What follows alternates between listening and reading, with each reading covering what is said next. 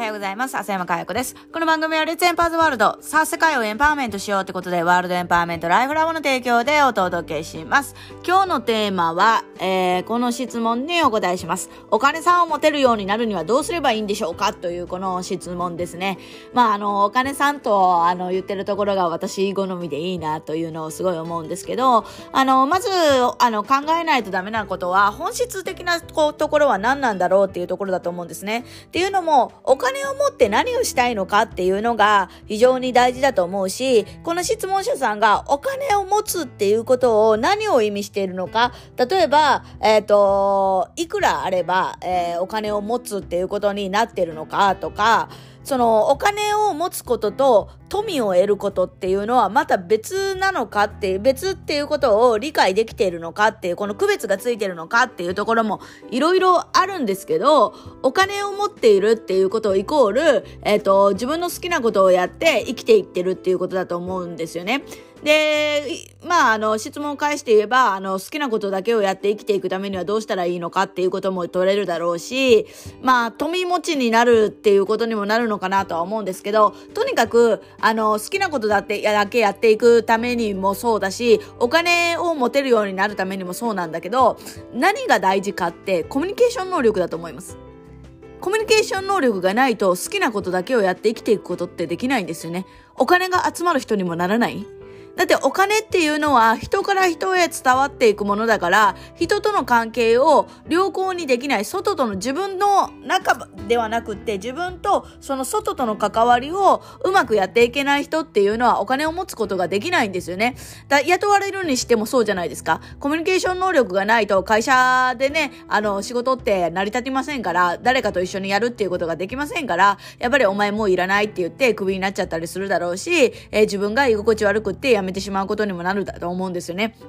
だこの資本主義社会の中で生きていくために必要なことってコミュニケーション能力で誰と繋がるかによってその人の人生が決まると思うんです。で、私が和歌山にいてた頃っていうのはやっぱりこれだけの世界を今私がいる世界を知ってる人なんて周りにいなかった。だから私は今自分がいる中で最高をやってたつもりで、えー、なんかそれなりに人生を楽しんでるつもりだったんだけど、もっと人生を楽しんでる人たちを見たら、あれ、私めっちゃ頑張って生きてたやん、みたいな、そういうことになるんですよね。だからこそ、あの、ちゃんとこの質問者さんは、自分がお金を持つっていうことによって何を成し遂げたいのかっていうところ、目的と手段が、あの、別に、あの、一色、一色単になってるというか、あの、ごっちゃになってるんじゃないのかなと思ってて、ちゃんと区別する必要があって、そして、えー、唯一身につけるべきことっていうのはコミュニケーション能力。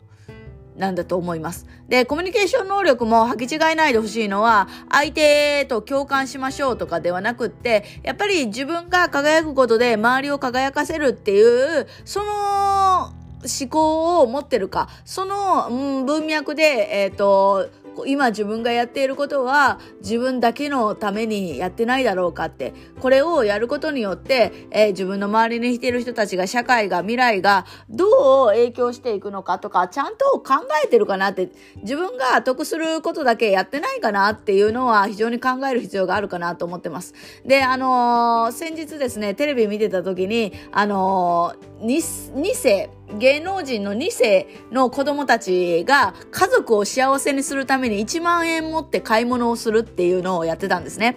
で、あの、小学生の低学年の子たちなんですけど、ある人は家族が幸せになるために家族みんなで平等に何かプレゼントを買ったりする。で、ある人は自分が欲しいもののためだけに頑張っ、あの、お金を使ったりする。そして家族のために一と一個商品は買うんだけども、残りのお金は自分が得するために、自分の欲を満たすためにゲーセンにお金を使ったりとか、みんな待ってるのにゲームに夢中になっちゃって、えっ、ー、と、そのスタッフの人とかに、今回の目的覚えてますか？って言われた時に家族を幸せにすることですって言ってるんだけど、えー、今やってることは幸せにしてますか？って聞かれたら、いや、幸せにしてないですって子供は言うんですね。で、それでもやるんですか？って言ったら、うん、ちょっと待ってっていう。それ小学生の子供ですよ。小学生の子供だったらまだ許されるかもしれないけど、大人がこの思考をやってたらどうなんのっていう話じゃないですか。